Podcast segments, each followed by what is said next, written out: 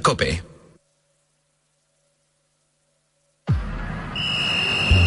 Deportes. Deportes. Cope Bilbao. Estar informado.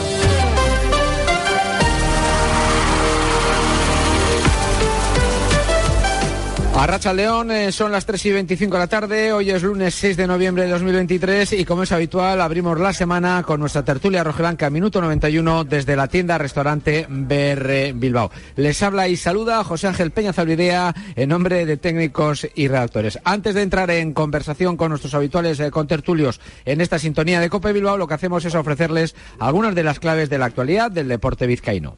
Puertas y persianas Suachu. En Recalde les ofrece la actualidad del Athletic.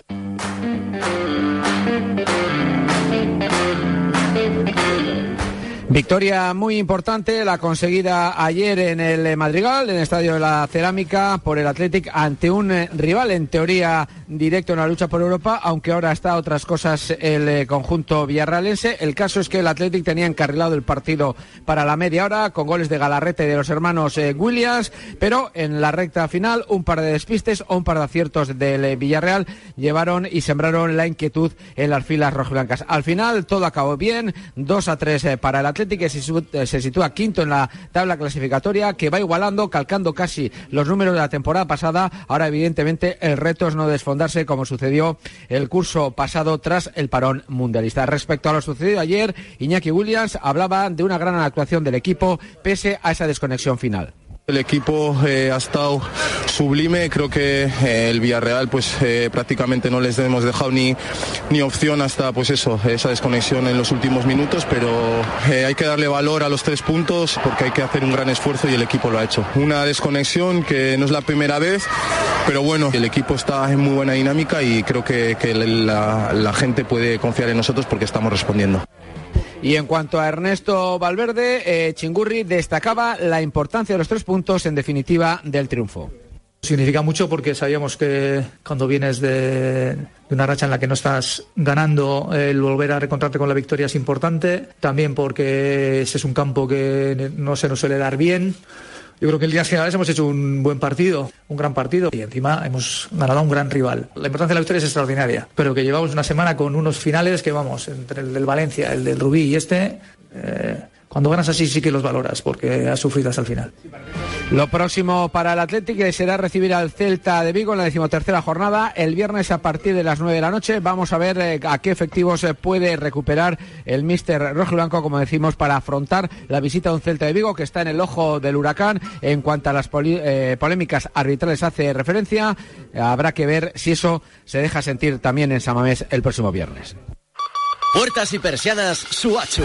Puertas de garaje de comunidades, puertas industriales y persianas metálicas para locales comerciales. Estamos en Carretera de Rasquitu, en Recalde. Más información en puertasgarajebilbao.es. Llámenos al 944 65 39 62. Puertas Suachu.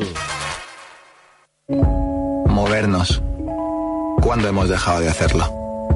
La tecnología sirve para nunca parar de encontrar nuevos caminos Descubre lo lejos que puede llevarte aprovechando que vuelven los 10 días Kia del 9 al 20 de noviembre. Kia. Movement that inspires. Ven a Más Motor, concesionario oficial Kia en Erandio, Baracaldo y Durango o visítanos en kia.com. El que no levanta cabeza es una Morevieta que ya se ha metido en la zona muy baja de la clasificación en segunda. Los de Urriche llevan ocho jornadas sin ganar. Ayer cayeron 0-1 ante el Huesca en un partido en el que no pasó prácticamente nada, especialmente en los primeros 45 minutos. El caso es que, como reconoce su entrenador, Aris Mújica, con lo que están haciendo actualmente no les da para ganar. El vestuario está jodido, ¿no? Porque al final, eh, como te he dicho, era un partido importante para más que para la clasificación también era para nosotros, ¿no? Para, el equipo, para bueno, para sentir eh, eso otra vez que, estábamos sintiendo en Lezama, ¿no? De, ganar, de, sernos fuertes en Bueno, pues ¿no? recuperan evidentemente las buenas sensaciones eh, los azules, como tampoco las tuvieron los hombres de negro en el en su compromiso de la Liga Endesa en Zaragoza, cayeron 77-63 después de un pésimo último cuarto en el que desaprovecharon una renta de hasta 16 eh, puntos. Completado este resumen de la actualidad de nuestro deporte, abrimos ya la mesa de análisis rojo y blanco en la tienda restaurante Ver Bilbao.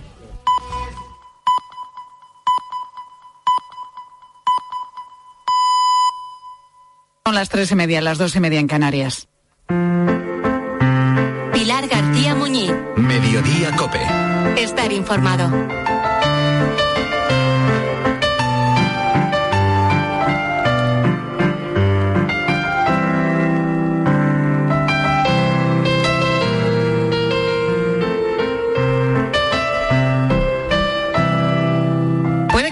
Reconocido este tema, es el de la película de animación Up. El protagonista es un señor mayor, es adorable, lleva gafas de pasta negra y el contorno de su cara es más bien cuadrado. Bueno, pues tiene un doble en la vida real. Se llama Antonio Gil y vive en Segovia.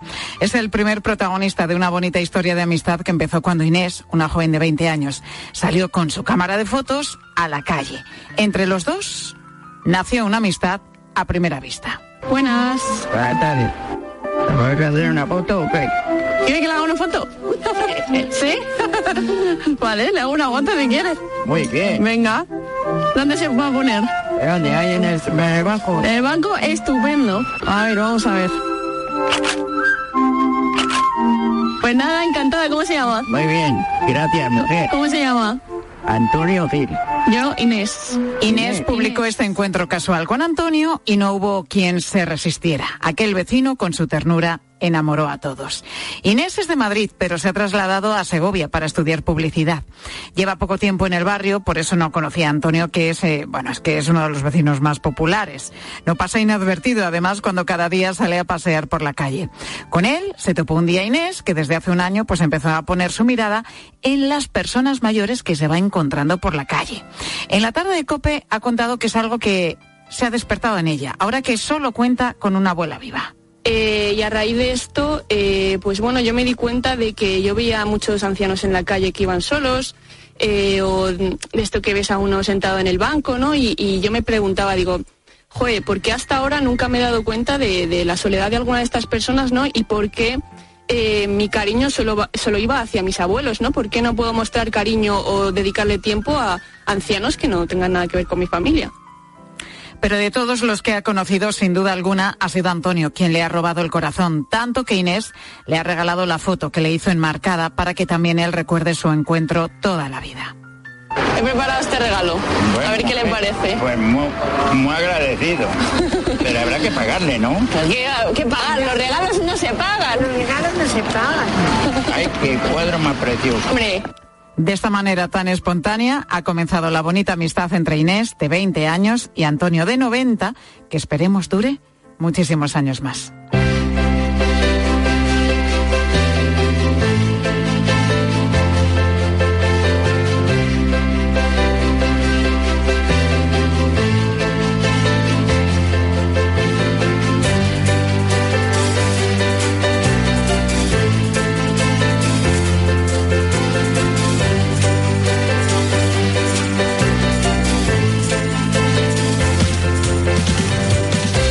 Primera vez que escuchamos la palabra tsunami, yo creo. Era la Navidad de 2004 y a todos nos impactó lo que estaba pasando en el sureste asiático. Olas de hasta 30 metros de altura. Fue una barbaridad ver esos vídeos que llegaron a las playas causando una devastación absoluta. Murieron más de 200.000 personas. Aquí en España, hace ya mucho tiempo, el 1 de noviembre de 1755, un terremoto que afectó sobre todo a Lisboa, que quedó prácticamente destruida la ciudad, pues causó un maremoto tsunami que impactó con violencia en las costas atlánticas de, de la península ibérica, las costas de Cádiz y de Huelva. Dicen que murieron unas 2.000 personas en una de las catástrofes naturales más grandes de la historia de Europa. Hoy en Chipiona, en Cádiz, se han puesto en un escenario parecido a aquel tsunami, en un simulacro, ¿eh? para comprobar cómo se tendría que actuar si un desastre natural pasara en nuestras costas. A las 10 de la mañana, en el Colegio Manuel Aparcero, se avisaba así del peligro inminente de tsunami.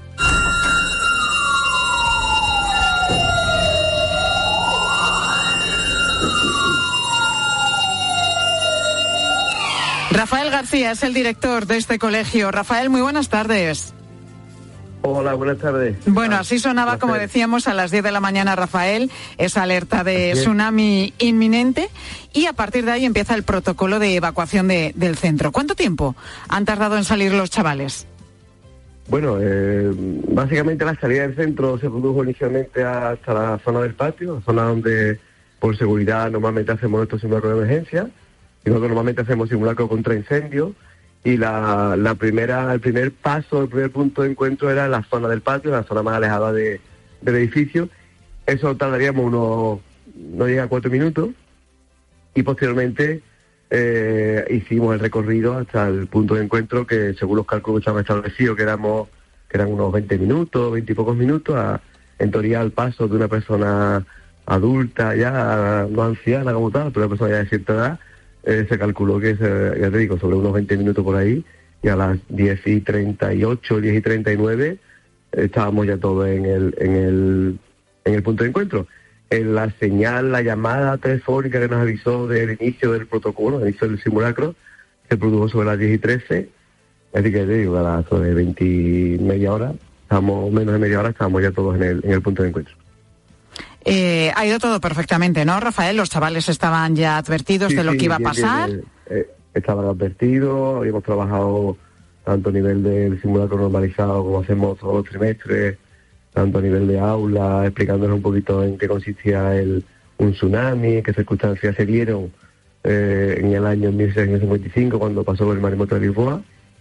Y igualmente ellos tenían claro que desde por la mañana estaban ya con el nerviosismo típico de, de, esperando que llegara el momento en cuanto que se produjo la, la comunicación y iniciamos el protocolo como bien ha puesto en el sonido inicial, eh, el alumnado se desplazó, bajó perfectamente al patio y, y ya procedimos, que era la parte que más dudas teníamos por el hecho de que, claro, hasta este momento nuestro simulacro siempre se centraba exclusivamente en la bajada al patio y el alejarnos de zonas de riesgo y zonas de peligro.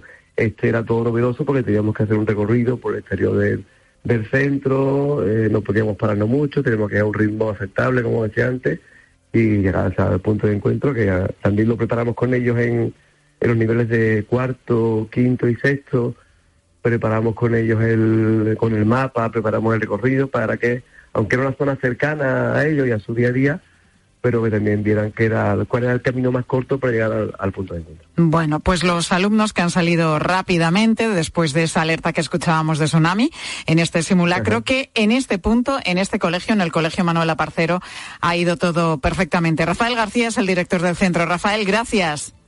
Nada, un saludo, buenas tardes. Pues un simulacro en el que han participado Protección Civil, la Junta de Andalucía, Policía Local y, como decía, pues también este Colegio Manuel Aparcero. Se han eh, cronometrado los tiempos de reacción de todos los equipos y ahora pues toca analizar esa información y sacar conclusiones. Luis Mario Aparcero es el alcalde de Chipiona. Alcalde, muy buenas tardes. Hola, ¿qué hay? Muy buenas tardes. Bueno, antes de nada, alcalde, eh, se ha hecho en el día de hoy un simulacro de tsunami, pero no hay riesgo de que pueda haber un tsunami, ¿no?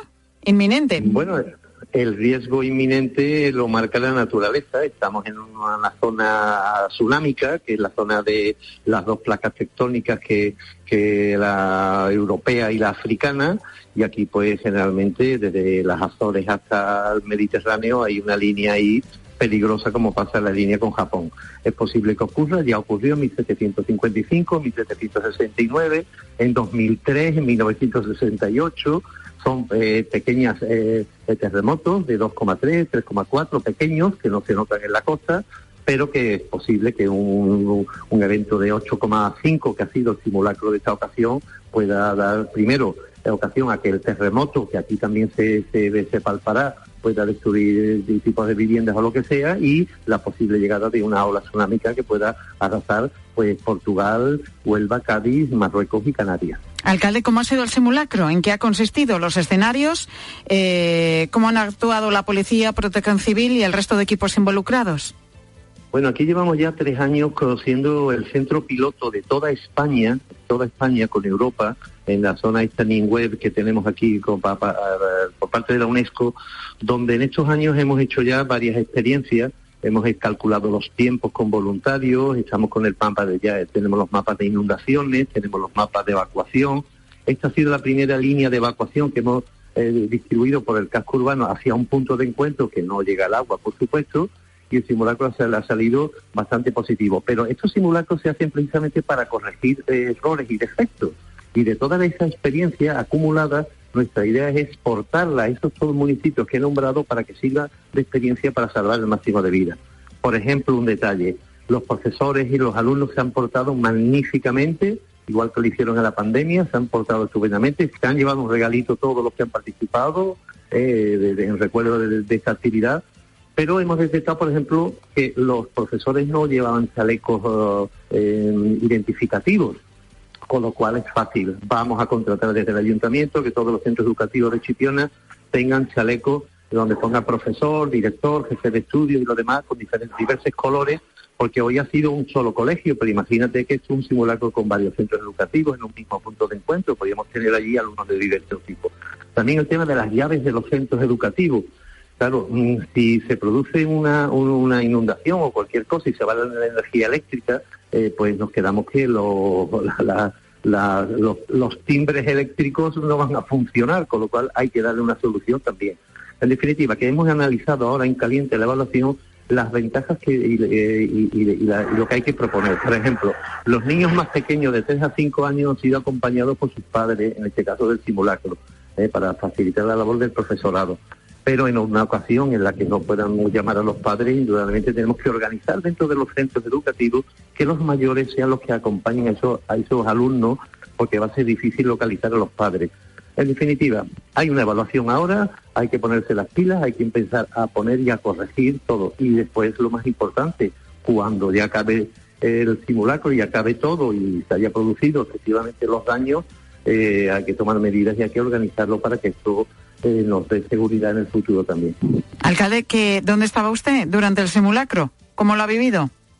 Pues yo como alcalde puedo estar en cualquier sitio. En esta ocasión me cogió cerca del centro educativo. A, las 10 y 10 eh, me, 11 me, me comunican eh, la, alarma del, Instituto Geográfico Nacional. Doy la orden de evacuación y se ponen ya todos los mecanismos a disposición y he estado en contacto con ellos. He estado al final del simulacro pendiente un poco de, coordinar todo este tema. Y ahora en la reunión que acabamos de finalizar de la evaluación en caliente con muchísimas personas, tanto presenciales como telemáticas de toda Europa y de, España, de todos los organismos importantes, de Junta de Andalucía, Ministerio, de todas las el Instituto de Cantabria, en definitiva, un, personal técnico maravilloso que está haciendo un trabajo extraordinario para que España tenga el primer eh, el primer centro, seamos el centro, primer centro piloto eh, de, de, preparados ante un riesgo de tsunami que pueda ocurrir. Bueno, pues simulacro de tsunami que han llevado a cabo hoy, este lunes, en Chipiona. Su alcalde es Luis Mario Aparcero, al que le agradecemos que nos haya atendido. Gracias, alcalde. Gracias a vosotros.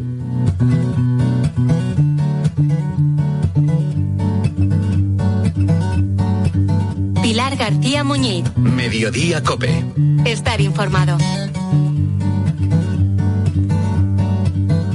Bueno, lo normal es encontrar alfajores, eh, mazapanes, polvorones, enroscos de vino también. Bueno, pues son algunos de los dulces navideños que cada año venden las monjas del convento de las Carmelitas Calzadas de Granada.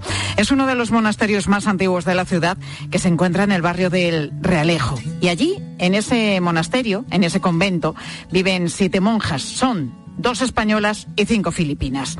En los últimos meses, ellas han visto cómo los gastos en el convento pues cada vez subían más. Se les hacía difícil pagar todos los recibos que les llegaban y pensaron que algo tenían que hacer. Y lo que han hecho es reinventarse por completo. Son unas auténticas emprendedoras. A la cena la monja, te dan gloria bendita pastelillo de toronca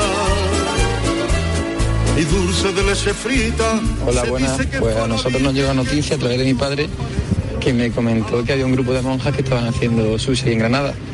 Y aprovechando la ocasión de la Fórmula 1, el domingo nos juntamos un grupo de amigos en mi casa y lo pedimos. Así que la, la sorpresa fue grata porque, porque estaba muy bueno. Nada que envidiar a las grandes marcas de sushi. Bueno, pues Javier es vecino de Granada y ya lo ha probado. Y es que estas monjas, como acabas de escuchar, además de los dulces navideños, han empezado también a hacer sushi y una gran variedad de platos. Comida para llevar que se recoge en el torno del convento. Bueno, por este motivo, estas monjas se han hecho muy conocidas por toda España, no paran de recibir pedidos y tampoco paran de recibir llamadas de medios de comunicación para que les concedan entrevistas. Nos cuentan que están desbordadas y que nunca, nunca imaginaron que iban, pues, su, su, su, novedad, el sushi que preparan y otros platos, pues que iban a tener esta repercusión. La priora de este convento es la hermana María Dolores. Hermana, muy buenas tardes. Buenas tardes, nos Dios. Bueno, ¿cómo surgió todo esto de, de pasar de los dulces del convento al sushi y otros platos? Sí, pues mira, fue muy sencillo. Nosotros hemos tenido una obra, bueno, que la hemos pagado con un poquito de dinero que teníamos, nos falta un poco de pagar y nos habíamos quedado pues con dinero justo, mmm, ya sin poder pagar facturas. Algunas facturas ya no podíamos pagarlas, me refiero de la luz, del agua, y hay que pagarlo todos los meses. Y entonces dijimos qué podíamos hacer porque los dulces de junio a septiembre prácticamente no se vende casi nada. Durante el año un poquito, pero poco. Pero bueno, lo íbamos sosteniendo. Pero pensamos que podíamos hacer, nos reunimos las hermanas filipinas y las dos que somos españolas y dijeron ellas, ¿por qué no hacemos comida asiática y sushi? A ver, a ver cómo va. Y, y, bueno, claro, las que sabían de comida asiática, lógicamente eran las monjas filipinas. ¿Han tenido que aprender las dos españolas también o solo cocinan las filipinas? La, bueno, cocinan ellas y nosotros comemos muchas cosas para partir, por ejemplo, para partir la carne, para partir lo que es las verduras, todas esas cosas, las hacemos nosotras también. Y, pensaron eh, que a lo mejor chocaba esta idea, porque lo que decíamos es que lo normal es que en los conventos eh, pues se vendan esos dulces tan típicos, ¿no? Y tan tradicionales. Pero eh, ustedes empezaron con, con esta idea del sushi, de comida asiática, de otros platos también, y la cosa está funcionando, ¿no? Pues nosotros empezamos con, con esta comida y con el sushi confiando en el Señor como siempre porque él sabía que no lo hacíamos por lujo, por tener más dinero, por estar mejor, no, sino por necesidad. Y bueno, y la verdad que el Señor nos está ayudando porque es, mucho lo que, lo que pide. Algunas veces tenemos que decir que para otros días porque ya no podemos. Luego el domingo, por ejemplo, no se hace nada. El domingo es el día del Señor y ese día hay que, hay que respetarlo. También que tenemos que respetar nuestros actos de comunidad, que es lo, lo principal nuestro si dejamos los actos de comunidad para por trabajar, eso el Señor, primero que no, no seríamos capaces de hacerlo, pero el Señor no lo podía recompensar. Entonces los actos de comunidad los hacemos todos, un poquito cambiar el horario, pero lo hacemos todos y sí, la verdad que el Señor y nuestra Madre del Carmen, la Gran Madre, nos está ayudando muchísimo. Hermana, eh, ¿cuándo empezaron a hacer el sushi? ¿Cuándo empezaron con la comida asiática? Pues nosotros pusimos los letreros fuera, que lo hemos tenido que quitar porque no estaba bien, en, septiembre, en agosto, en agosto, pero en agosto como las personas estaban de vacaciones, como es normal, pues nadie venía. A partir de septiembre, a primero de septiembre se vendió un poquito poco, a primero también de octubre poco, pero ya cuando vinieron de Canal Sur, que fueron los primeros, ahí ya empezaron a llamar y a llamar y a venir gente ya, ya últimamente por WhatsApp porque es más fácil. Lo mandamos por ahí cuando nos piden la carta que tenemos y por ahí también muchas personas hacen los pedidos. Y ustedes lo, lo venden lo a través del torno, como tradicionalmente en los conventos. A través del torno, algunas veces por el locutorio. Uh -huh. Por el locutorio porque tenemos una... En la misma reja se abrió como una especie de ventanilla y por ahí entra mejor que por el torno, porque el torno ahora mismo es chico el que tenemos. Y además de sushi, ¿qué otros pequeño. platos preparan también? Pues se prepara mucha carne, fideo, que todo tiene otro nombre, mucho pollo, mucha pechuga. ¿Pero todo de comida asiática eh, o se basan también en, en nuestra todo, en nuestra gastronomía? No, todo, todo, todo la comida que comen en Filipinas, asiático todo. ¿Y no les ha dado, hermana, qué sé yo, por el remojón granadino o las habas con jamón que son tan típicas de allí, de la ciudad? Pero es que creemos que como eso se hace aquí, eso no va a tener venta. Claro. O sea que ustedes han hecho su análisis de mercado también diciendo, a ver, nosotras cómo nos podemos diferenciar. Y han encontrado, pues eso, ese nicho en la comida asiática. Y les está funcionando, porque ¿cuántos pedidos han tenido ya? Yo, yo no le puedo decir. Pero muchos, ¿no? No le puedo decir, muchos, muchos, no le puedo decir porque el número es imposible. Imposible. Un día se llegaron a hacer, me parece, un sábado. El sábado es cuando más trabajo tenemos. Eh, un sábado se hicieron 30 sushi, que la hermana ya no tenía fuerza en las manos para tanto enrollar, porque hay que enrollar y apretando, luego ya después cortarlo también, que tiene, tiene un trabajo. Bueno, pues gracias a eso están eh, teniendo unos ingresos que, que, les ayuda pues a, a, pagar las facturas, como decíamos, de, de, un convento que siempre son, son muchas. Hermana, ¿han pensado, no sé, en algún otro plato que vayan a incorporar próximamente para sorprender a los granadinos? Mm, Ahora de momento no, porque también tenemos los dulces y tenemos que empezar con los dulces de Navidad. Ah, bueno, claro, que ahora tienen tarea, ya, que ahora viene lo de siempre, lo de toda la vida, los dulces de, de convento típicos. Que, haber, que haberlo, uh -huh. Ya teníamos que haberlo empezado y nos preguntan, ¿y este año no vamos a tener dulces de Navidad? Digo, sí, pero un poquito más tarde, ¿eh? Bueno, eso que no falte, ¿eh? Eso que no falte porque no. forman parte también de nuestras Navidades y de nuestras tradiciones. No. Pues hermana María Dolores, celebra. Muchísimas sí. gracias por atendernos y que sigan también con, con vendiendo sushi, vendiendo comida asiática y todo lo que se planteen. Ha sido muy amable. Vale, muchísimas gracias.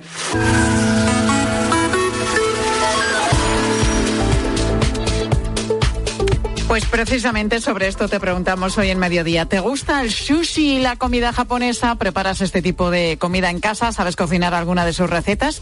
Y cuando viajas al extranjero, ¿te gusta probar la comida de esos países que, que visitas? ¿Qué nos han dicho los oyentes? Ángel Correas. ¿Qué tal, Pilar? Muy buenas. Bueno, eh, los oyentes, pues eh, la verdad es que les gusta, ¿eh? Les gusta bastante probar comida. No tanto asiática, vamos a decir, pero si hay que probar, pues bueno, por ejemplo, la aragonesa también les vale. A mí me gusta siempre intentar probar la comida local donde voy. Lo que pasa que a veces, pues claro, por tema de idioma o por tema de precios, pues, pues no sabes muy bien qué hacer. Al final acabas comiéndote una pizza en un sitio que no tiene absolutamente nada que ver. Pero bueno, sí que me gusta cuando puedo probarlo. Me gusta el sushi y me gusta la comida japonesa, que aquí en los restaurantes de Zaragoza frecuento a menudo.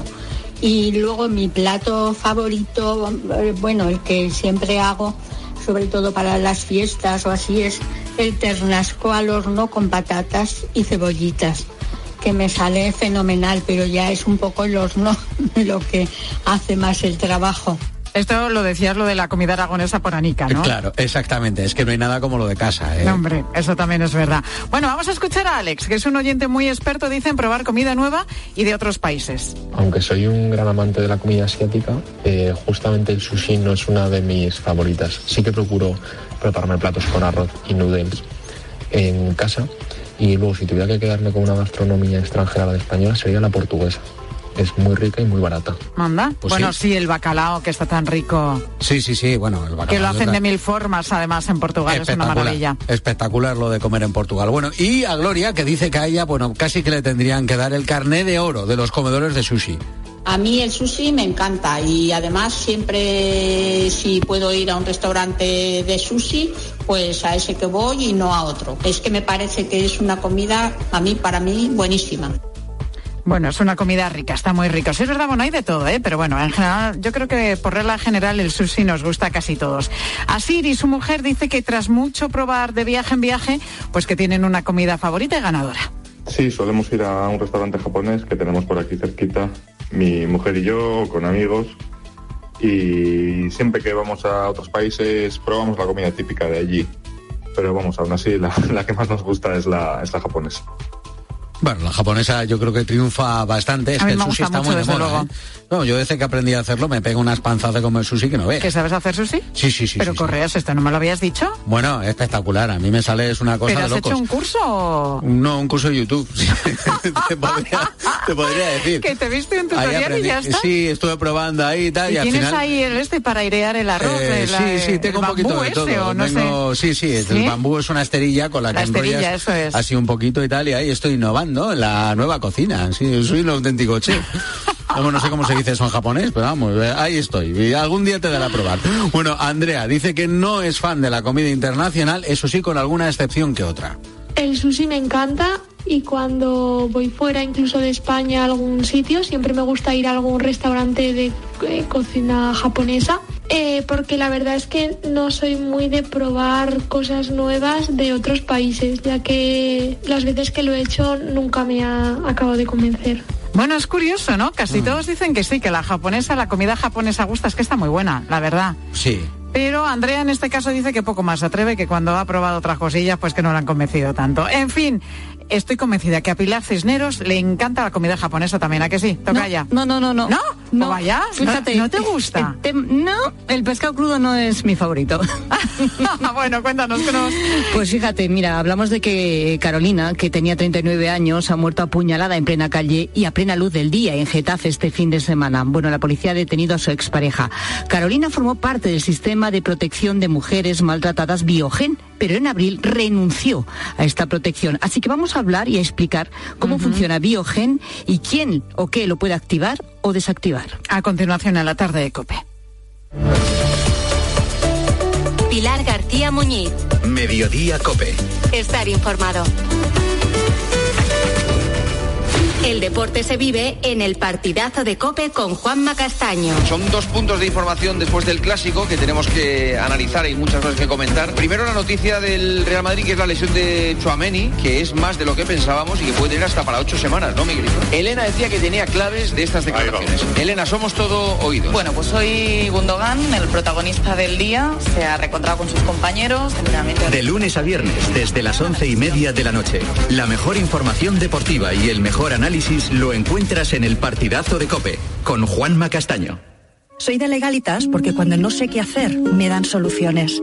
Como cuando mi inquilino dejó de pagar el alquiler y me ayudaron a recuperar mi dinero. O cuando recibí aquella notificación de Hacienda que podía haber acabado en multa. Hazte de legalitas y siente el poder de contar con un abogado siempre que lo necesites. Llama ahora al 900-100-605. Hay dos tipos de motoristas. Los moteros, que llegan en cinco minutos, y los mutueros, que hacen lo mismo, pero por menos dinero. Vente a la mutua con tu seguro de moto y te bajamos su precio sea cual sea. Llama al 91 555 5555. Hay dos tipos de motoristas. Los que son mutueros y los que lo van a ser. Condiciones en mutua.es. Hay gestos sencillos que pueden cambiar vidas. Incluir a Save the Children en tu testamento es uno de ellos. Este gesto solidario se transformará en educación, medicinas y ayuda humanitaria para la infancia que más lo necesita. Infórmate sin compromiso en savethechildren.es o llamando al 937 37 15. Testamento solidario Save the Children. Las vidas que te quedan por vivir. Queridos amigos, la serie Bosé es una joya. Lo vais a gozar, vais a descubrir cosas absolutamente inéditas. Joaquín Prat entrevista a Miguel Bosé en una noche especial. El lunes después del estreno de la serie Bosé, La Noche de Bosé, aquí en Telecinco. En Vision Lab, gafas graduadas, montura más cristales antirreflejantes, solo 49 euros. Solo 49 euros. Y con progresivos 99 euros. Más info en visionlab.es. El miércoles 8 de noviembre, Carlos Herrera y Herrera en Cope levantarán sus copas de Malabrigo, brindando por el 21 aniversario de bodegas Cepa 21, un Ribera del Duero que es emoción y puro carácter. Como su creador, José Moro, fruto del desafío al terreno, a la altura y al frío. Y ahora, Malabrigo estrena imagen renovada. Recuerda, en Herrera en Cope. Elige tu Cope Bilbao. 97.8 y Cope Más 95.1 FM. Mamá, no sé si comprarme un lavavajillas que dure mucho o uno que dure poco. Yo que te he dicho siempre, el lavavajillas que dure. Cuando descubres que están diseñados para durar 20 años. Miele, claro.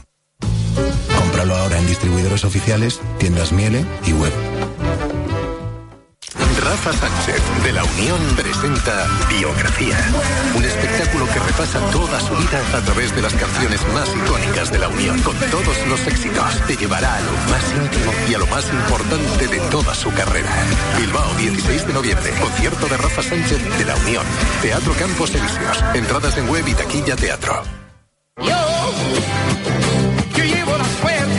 está aquí la Lotería de Navidad de Cope Bilbao. Juega con nosotros al número 46.791. Si quieres dar otro rumbo a tu vida, pásate por Materiales de Construcción Buenavista en el Polígono El Árbol de Santurchi y consigue el décimo de Lotería de Cope Bilbao, el 46.791 y suerte. Colabora Lotería Ormaechea.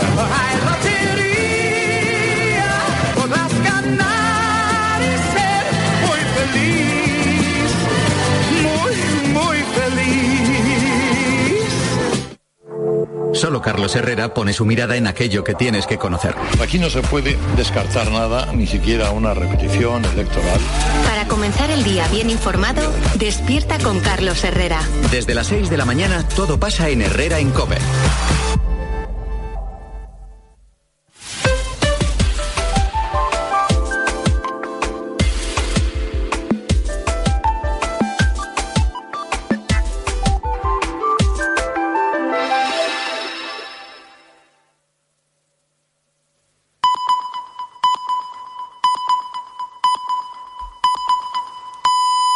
Las 4 de la tarde y las 3 en Canarias. Con Pilar Cisneros y Fernando de Aro, la última hora en la tarde. Cope, estar informado. Muy buenas tardes a la gente gente.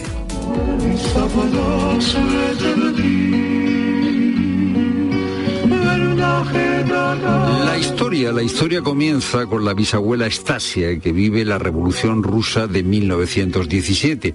Y luego sigue con el relato de una saga de una familia de Georgia, un relato que llega hasta la presente generación.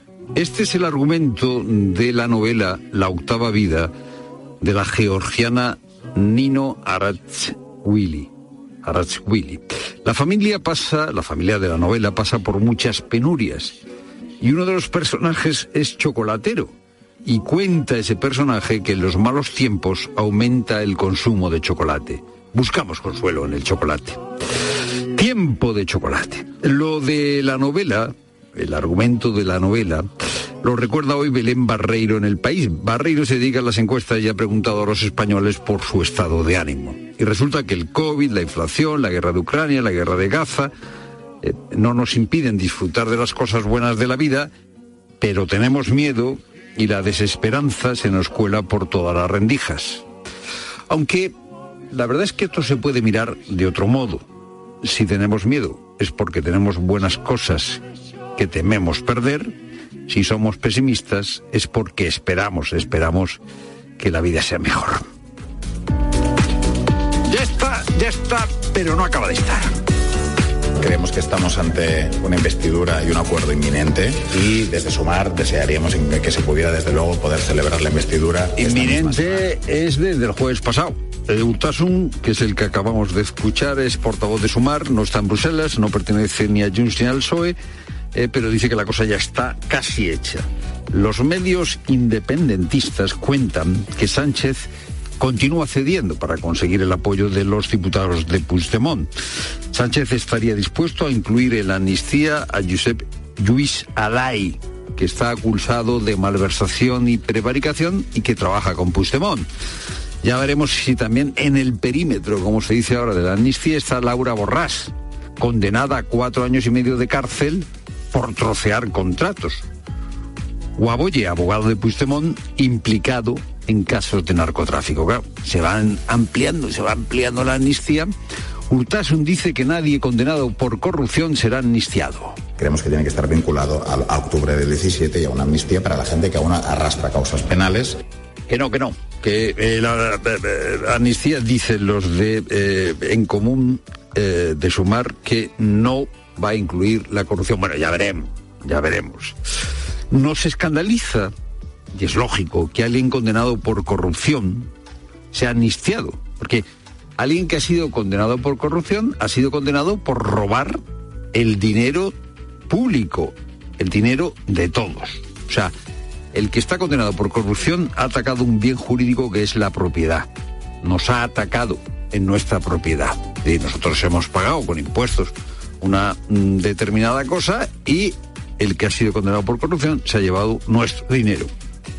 Pero eh, los que han promovido una independencia contra las leyes nos han quitado una cosa tan importante o más importante que la propiedad, que son nuestros derechos políticos, nuestra soberanía, la soberanía del pueblo español. Hoy hay encuestas en casi todos los periódicos y algunos periódicos han publicado grandes titulares a favor de la derecha y del centro derecha porque ganaría mucho espacio en intención de voto gracias a la amnistía. Bueno, pues aunque la amnistía significa privarnos de derechos políticos a los no amnistiados. Esto, por más que titulen los periódicos de la derecha con entusiasmo, no está provocando un desgaste sonado en la intención de voto del Partido Socialista. Según esas encuestas, el PP sube, en el mejor de los casos, un punto en intención de voto. Y el PSOE, en el peor de los casos, baja un punto en intención de voto. Los, los dos bloques siguen sustancialmente empatados. Como decía Hitor Esteban, para la mitad de España, si hay que elegir entre amnistía y derecha, esa mitad de España prefiere amnistía. Por tanto, tiene trabajo la derecha si quiere gobernar. Es lo primero, no lo único. Buenas tardes, Cineros. Buenas tardes, Fernando. Buenas tardes a todos. Y contamos que la mujer de 40 años que la semana pasada arrojó a su bebé recién nacido a un contenedor de Manacor dio a luz en el coche de su hermana. La policía concluye que la niña nació viva y que falleció después por este abandono. Más detalles, Juan Carlos Taura. Entre los detenidos se encuentra la madre de 40 años y una pareja que resultan ser los tíos de la recién nacida fallecida. La bebé contaba con más de seis meses de gestación, nació dentro de un coche y fue arrojada a un contenedor que se encontraba a menos de 500 metros de un centro hospitalario. El padre de la niña estaba en la península y se encuentra fuera de toda sospecha. El jefe de la comisaría local de Manacor, Gustavo Cervero, asegura que la policía trabaja con la hipótesis de que se trata de un caso de asesinato porque la niña nació viva. Nosotros estamos trabajando con la circunstancia de que estaba vivo cuando nació, por eh, diferentes cuestiones de la, la, actuación policial. Los tres detenidos con antecedentes por diversos delitos han sido puestos este mediodía a disposición judicial. Y la Guardia Civil busca a los participantes de una multitudinaria pelea que se produjo este fin de semana en Moreda de Ayer, en Asturias.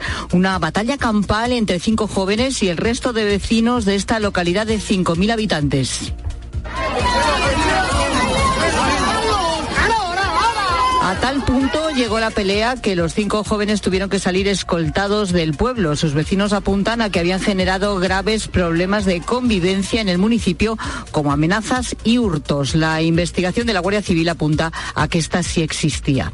Y la semana que acabamos de empezar será más fría, pero con menos lluvia que las precedentes. Una lluvia que ha hecho aumentar el agua embalsada y hoy de media nuestros pantanos están al 38% de su capacidad, con importantes diferencias entre comunidades autónomas. Si en Asturias rozan el 84%, en Andalucía se quedan en apenas el 20%. Es por ello que la provincia de Córdoba ha decretado en pleno mes de noviembre la alerta por sequía. Laura García está Córdoba en situación de emergencia por sequía porque se han cumplido dos meses seguidos por debajo de los 45 hectómetros cúbicos en el embalse del Guadalmellato que abastece a la capital. Según ha podido saber COPE, los técnicos de la empresa pública de gestión de agua se reunirán mañana para decidir qué nuevas medidas toman ante esta situación. Sin duda, un estado que no deje indiferente a los cordobeses que están preocupados y concienciados con el agua. Yo con decirte que yo tengo un patio grande y yo este año no he puesto ni la goma.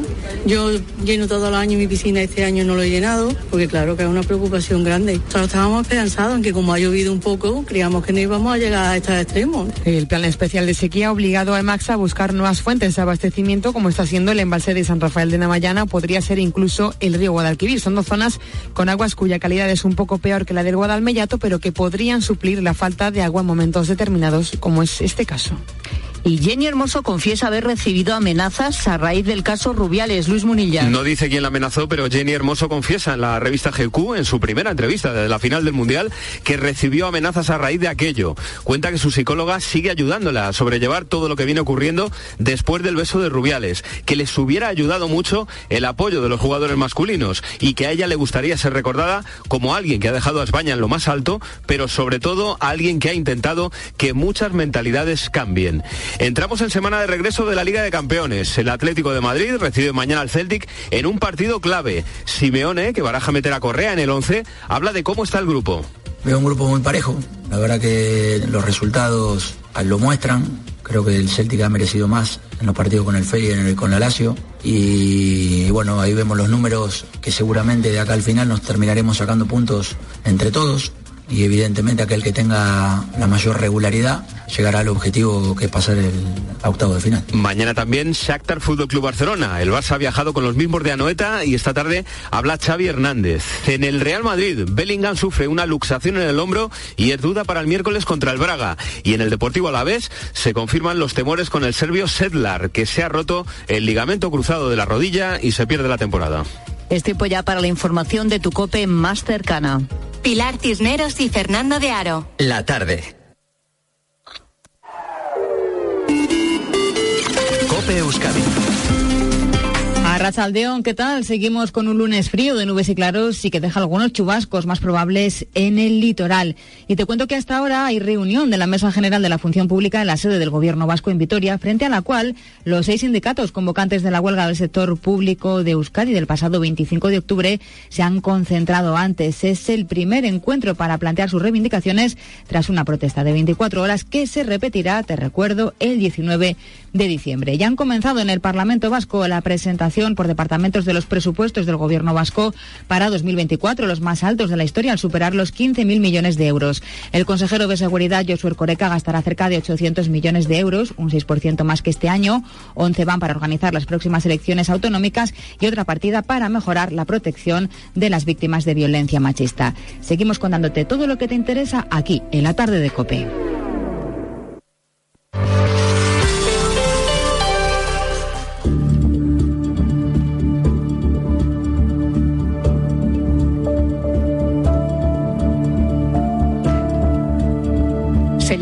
Carolina y este fin de semana ha sido asesinada en plena calle. A las 2 menos 20 de la tarde, exactamente. Carolina iba caminando por la avenida Arcas del Agua, que es una calle de Getafe, cuando un hombre se acercó a ella y la apuñaló. Y Carolina ha muerto. Los servicios de emergencia, la verdad es que lo intentaron todo durante 20 minutos, pero fue imposible salvarla. El nombre de su presunto asesino es Daniel, su expareja. ¿Y cómo era Carolina? Bueno, pues sabemos que vivía de una manera muy discreta, que había alquilado una habitación, que intentaba comenzar una nueva vida tras sufrir un infierno de malos tratos. Se había mudado a Getafe, lejos de Guadalajara, donde había convivido con su asesino. En esa nueva vida que ella intentaba comenzar, Carolina vivió durante varios meses con protección policial. Es que hay que intentar ponerse en la piel de una mujer cuando sabe que la vigilan, que está amenazada de muerte. Intenta imaginar tu vida, ¿eh? Que vas por la calle eh, de susto en susto, en realidad, ¿no? No vas tranquila nunca, fijándote en las caras, por si reconoces a la persona que intenta matarte.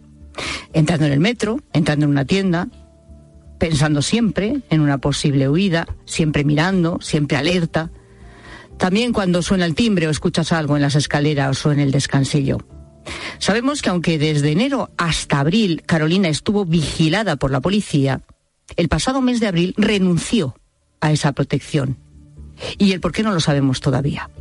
Este sistema de protección se llama Biogen. Enseguida vamos a explicar en qué consiste, pero es cierto que se puso en marcha en 2007 y bueno, ha servido de protección para muchas mujeres amenazadas. Pero hay también muchas preguntas que nos hacemos, ¿no? A cuenta de este caso de Carolina y de este sistema de protección. Por ejemplo, ¿quién decide que una víctima salga del sistema y por qué?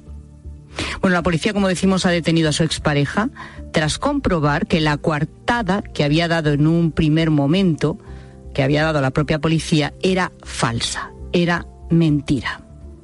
Daniel Gascón es escritor, es columnista y colaborador de la tarde y nos acompaña a esta hora lunes, miércoles y viernes para poner su reflexión sobre los temas de actualidad. Daniel, ¿qué tal? ¿Cómo estás? Hola, buenas tardes. Si se confirma el asesinato de Carolina como asesinato machista, su nombre se une al de otras 51 mujeres que han sido asesinadas este año. Que, a ver, es que esto es un problema social que hemos abordado en el programa desde múltiples ángulos, que no vamos a dejar de hacerlo, porque desde luego cada asesinato es un fracaso y sobre todo porque al final es que es una impotencia eh, de, no saber cómo cortar este goteo constante de mujeres asesinadas, ¿no? A pesar de los sistemas de protección, pero también de unos sistemas de protección que, hombre, a lo mejor es que no son infalibles, pero en, que en muchos casos se activan, se desactivan y uno no sabe si es la propia víctima la que puede creemos, imagínate, voluntariamente, entre comillas, a veces, renunciar a esos sistemas. En fin, que esto es muy complejo, pero que es, como digo, siente una impotencia tremenda ante cómo se le pone coto a esto. Sí, bueno, porque son eh, hechos tan tan terribles, ¿no? Y además ahora cuando estabas contando que también yo al, leerlo pensaba, ¿no? Esa sensación de una, una vida pues con ese con ese miedo, ¿no? Y como saber que estás eh, vigilado, que estás perseguido, que, alguien te está mirando, e incluso dices, em, luego esto además desemboca en la tragedia más grave, ¿no? Pero ya esa sensación del miedo es terrible, ¿no? Y de, la fragilidad y la vulnerabilidad. Y, luego, bueno, pues sí que, sí que es verdad que vemos, eh, bueno, que, hay una, una mayor conciencia, que hay muchas eh, más mecanismos y herramientas, pero aún así, pues muchas veces los sistemas fallan, hay cuestiones que son trágicas, que es mala suerte, que, que de repente se confía a alguien, se confía al sistema, y otras veces pues